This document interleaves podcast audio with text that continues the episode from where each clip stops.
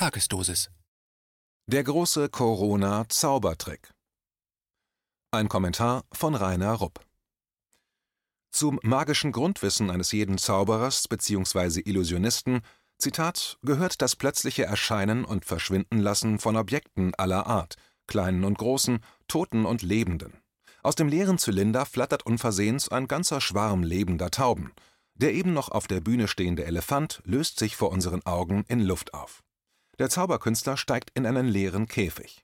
Plötzlich ist er verschwunden und an seiner Stadt sitzt ein lebender Tiger darin. Zitat Ende, schrieb Michael Schneider, Literat und Zauberkünstler im Januar 1993 in der Neuen Zürcher Zeitung. Seither ist der Erscheinen- und Verschwindenlassen-Trick in vielfacher Abwandlung jedes Mal größer und gefährlicher neu inszeniert worden. Wer erinnert sich nicht an das sensationelle Illusionistenpaar Siegfried und Roy in Las Vegas? Allerdings stellt der Influenza-Verschwinden und Corona-Erscheinen-Lassen-Trick unserer Politiker und ihrer bezahlten Gesundheitsexperten in puncto Komplexität nur einen bescheidenen Abklatsch des klassischen Tricks dar. Bei dem sitzt eine Katze im Käfig. Der Käfig wird mit einem Tuch verdeckt, das wird nach allerlei Abracadabra-Zaubersprüchen schließlich weggezogen, und jetzt ist die Katze verschwunden und ein lebendiger Tiger sitzt an ihrer Stelle im Käfig. Was jedoch unsere Politiker mit ihrem Influenza-Verschwinden und Corona-Erscheinen-Lassen-Trick alltäglich veranstalten, hat mit dem klassischen Zaubertrick nur noch dem Namen nach etwas zu tun, denn wenn nach den Abracadabra-Sprüchen das Tuch weggezogen wird, sitzt immer noch ein und dieselbe Katze im Käfig.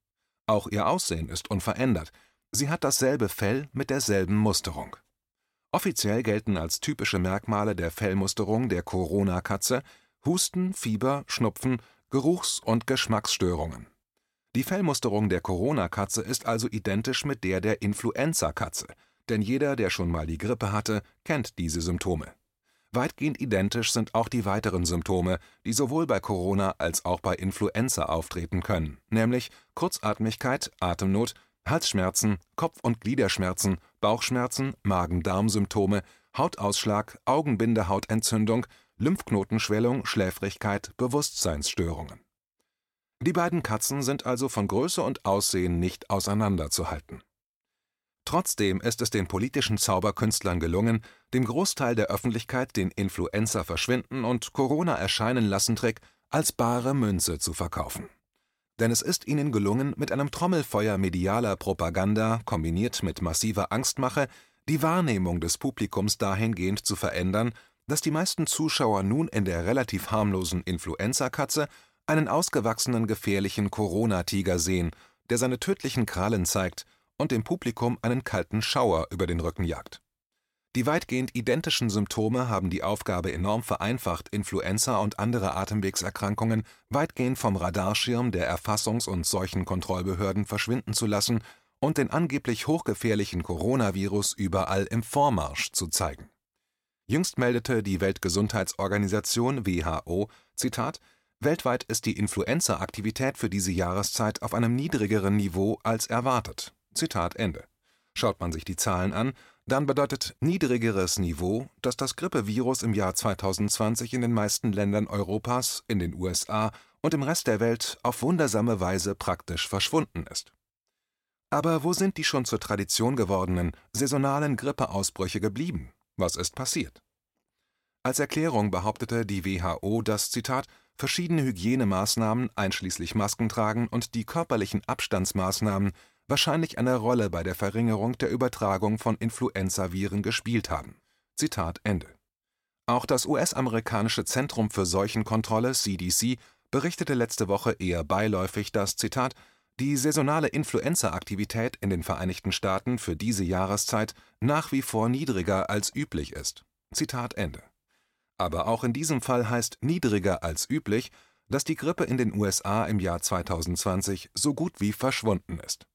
Denn im Zeitraum von der 40. Kalenderwoche ab 27. September 2020 bis zur 52. Kalenderwoche waren in allen staatlichen Laboratorien der USA insgesamt nur 139 Fälle positiv auf Influenzaviren getestet worden. Die Weekly Influenza Overview der WHO für Europa meldete für die 51. Kalenderwoche also vom 14. bis 20. Dezember 2020, keinen einzigen neuen positiv getesteten Grippefall. Auch in Deutschland hat uns die alljährlich wiederkehrende Grippe ohne besonderes Zutun der Gesundheitsbehörden diesmal verschont. Das sagen zumindest die Zahlen der Sentinel-Reihe des Robert Koch Instituts RKI aus, das das bundesweite Meldenetzwerk zur Überwachung der Verbreitung der Influenzaviren betreibt. In dem Kapitel Zusammenfassende Bewertung der epidemiologischen Lage meldet das RKI für die Kalenderwoche 50 5. Dezember bis 11. Dezember 2020 keinen einzigen Fall. Lapidar heißt es, Zitat, Influenzaviren wurden nicht nachgewiesen. Zitat Ende. Das Bild wiederholt sich weltweit, wohin man schaut. Die saisonale Influenza liegt aktuell 98 Prozent unter dem Durchschnittswert früherer Grippejahre. Zugleich sind die Covid-19-Fälle dramatisch gestiegen. Ein Verschwörungstheoretiker, der etwas Böses dabei denkt. Um die Dramaturgie der angeblichen Pandemie noch zu stärken, haben die Corona-Experten, angeführt von dem berühmten Professor Drosten, eine zum Testen der Virenlast vollkommen ungeeignete PCR-Methode als Standardtest für eine Corona-Infektion bei der WHO durchgesetzt. Ungeeignet ist der PCR-Test deshalb, weil er auch noch Trümmerstücke des Virus in der Probe aufspürt und auch dann ein positives Ergebnis anzeigt, wenn kein einziger virulenter Virus mehr vorhanden ist. Das heißt, es gibt keinen Virus, der sich noch vermehren könnte. Auf diese Weise lassen sich durch verstärktes Testen die angeblichen Infektionszahlen beliebig nach oben vermehren, um die Bevölkerung gefügig zu machen. Das Mantra der Regierung, des RKI, der Medien heißt positiver PCR-Test gleich Infektion. Mit dieser heimtückischen Lüge werden wir seit fast einem Jahr mehrmals täglich in den Nachrichten bombardiert.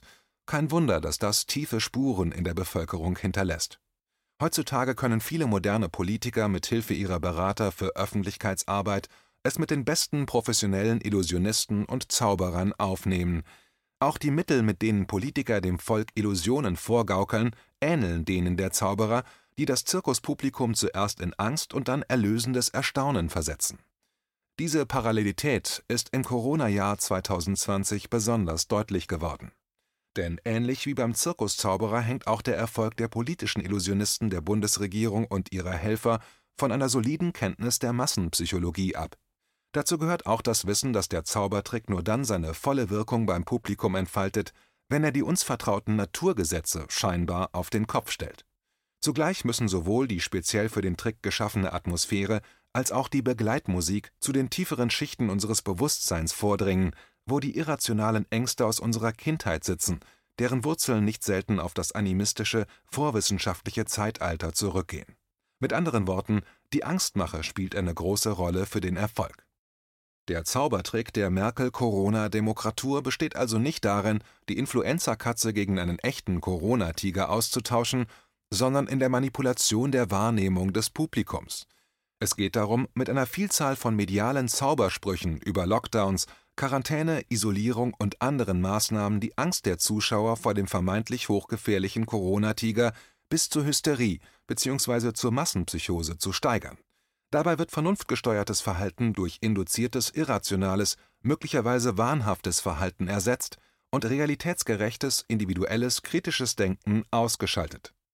In diesem Zustand wird der Großteil der Bevölkerung unfähig sein, sich gegen die bevorstehenden, tiefgreifenden Veränderungen zu wehren mit denen im Rahmen des Great Reset die Versäumnisse zur Korrektur der Banken-, Finanz- und monetären Krise im Schweinsgalopp auf Kosten der arbeitenden Klasse durchgesetzt werden sollen. Denn die politischen Eliten und ihre Herren, für die sie die Regierung stellen, sind fest entschlossen, die große Chance zum Umbau der Gesellschaft zu ihren Gunsten, welche die Corona-Krise bietet, nicht ungenutzt vorbeigehen zu lassen.